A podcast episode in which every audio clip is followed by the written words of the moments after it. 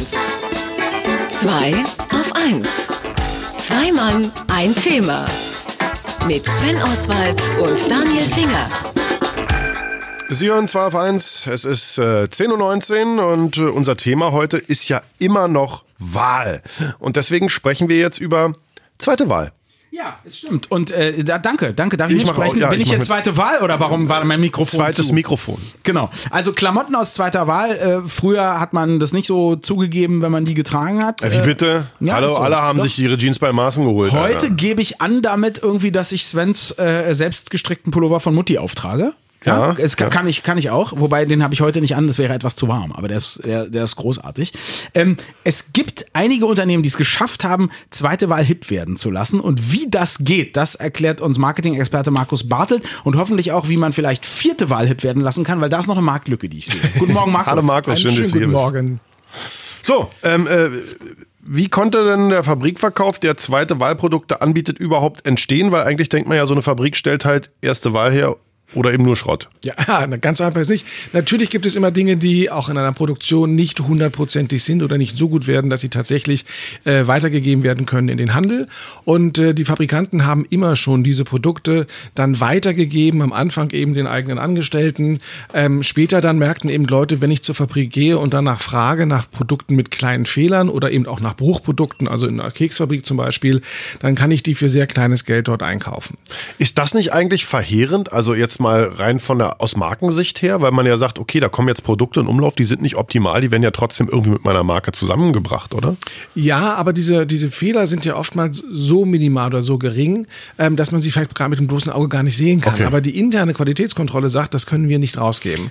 Und da ich eben dann auf einmal ein Markenprodukt zu einem sehr, sehr kleinen Preis bekommen kann, das ist auch genau der große Vorteil, warum das so funktioniert, ähm, schert das die Leute nicht so sehr, weil die Marke wird trotzdem nach, nach draußen getragen und ich habe mein Markenstatusbewusstsein trotzdem. Ist es überhaupt immer B-Ware? Weil ich weiß zum Beispiel in der Modeindustrie ist es teilweise so, da gibt's einfach von der, von der Markenware massenhaft Zeug, was einfach nicht verkauft wurde. Und das wird ja dann auch über, zum Beispiel auch von den Fabriken irgendwie noch weiter verhökert. Manchmal werden die Etiketten rausgemacht, manchmal wird's dann irgendwie halt in Thailand am Stand verkauft und so. Und das ist alles A-Ware, einfach eine Überproduktion. Ähm, ja, also diese, dieser Fabrikverkauf waren immer zum entweder Dinge zweiter Wahl, die also ein bisschen kaputt waren, oder es waren eben Überproduktionen, die nicht verkauft werden konnten.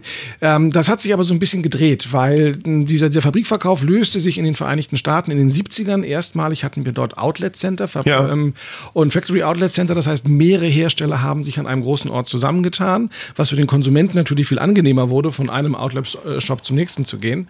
Und äh, diese Mode schwappte über Frankreich, Großbritannien, dann auch nach Deutschland. Wir haben mittlerweile 257 Outlet Center in Deutschland. Und irgendwann kommt natürlich die Frage auf, dass man sagt, Moment mal, äh, wir haben ja gar keine Fabriken mehr. Also wir haben weder in den Vereinigten Staaten noch Textilfabriken, noch haben wir hier große Textilfabriken, sondern das Zeug kommt Aber ja in China, aus, alle da. kommt aus Asien. So, und jetzt stellt man was anderes fest im Zuge dieser Entwicklung.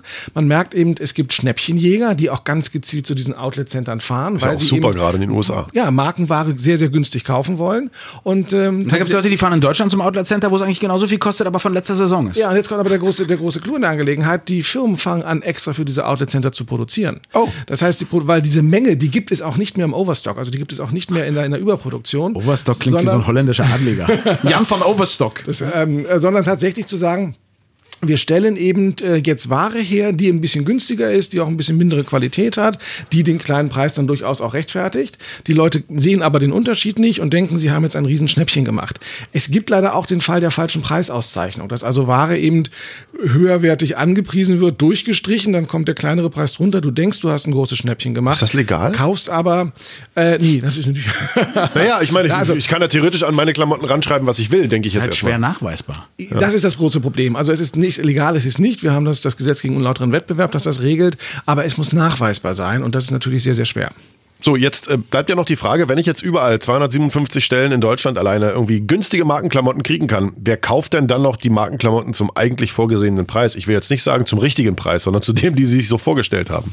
Ähm, du kriegst ja eben nicht genau die gleichen Sachen mittlerweile dort, weil sie ja für die Outlet Center produziert werden. Man sagt, dass im Schnitt noch 10 bis 15 Prozent der Waren in den Outlet Centern tatsächlich Dinge sind, die aus den Fabriken kommen und die es zu viel gab oder die kleine Fehler haben.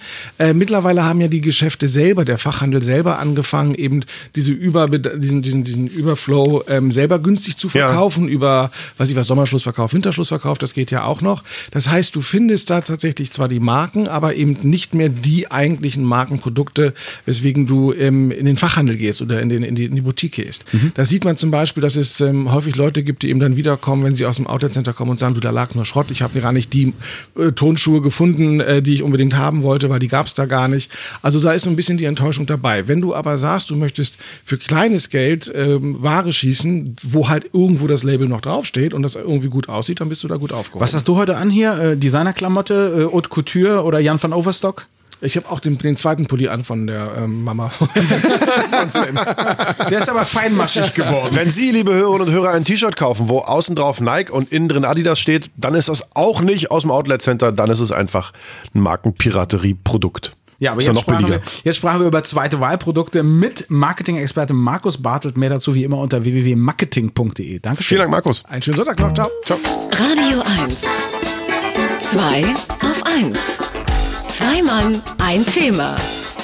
Mit Sven Oswald und Daniel Finger.